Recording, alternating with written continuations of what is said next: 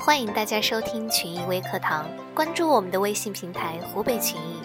今天给大家带来的是内蒙古牙克市维视广告传媒公司总经理付鑫的访谈录。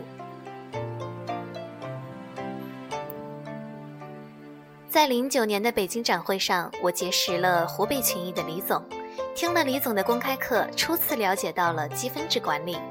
为了详细了解这种管理模式，我随即报名参加了湖北群益的积分制管理实操班。在湖北群益，我边学习边参观，全方位了解了这套管理方法，发现积分制管理完全可以运用到我们的公司。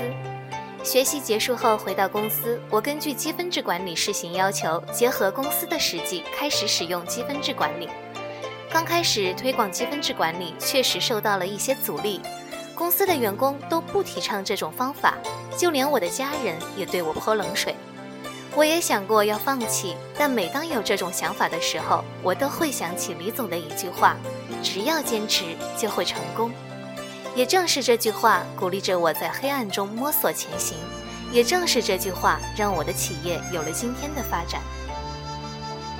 在我的坚持下，积分制管理继续在本公司推行。我给公司所有的员工都制定了对应的业绩量化标准，对大部分的工作都制定了积分奖扣标准。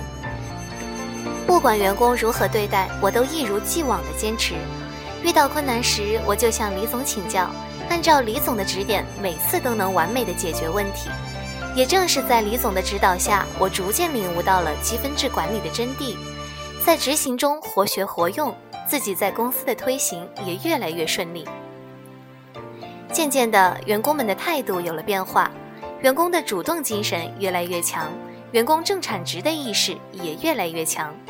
积分制管理顺利实施后，我经常外出参加展会，长时间不在公司，公司也能正常的运转。这正是我意想不到的收获，能通过管理把企业做得很轻松。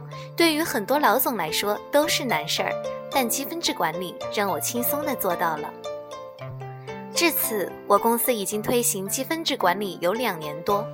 回想往事，确实经过了一些波折，但是我都坚持了下来。正因为我的坚持，我才有了今天的收获。好了，本期关于积分制的分享到这儿。如果想了解更多的信息，可以关注我们的微信公众号“湖北群益”，或者登录我们的积分制点 com 官网。我们明天再见。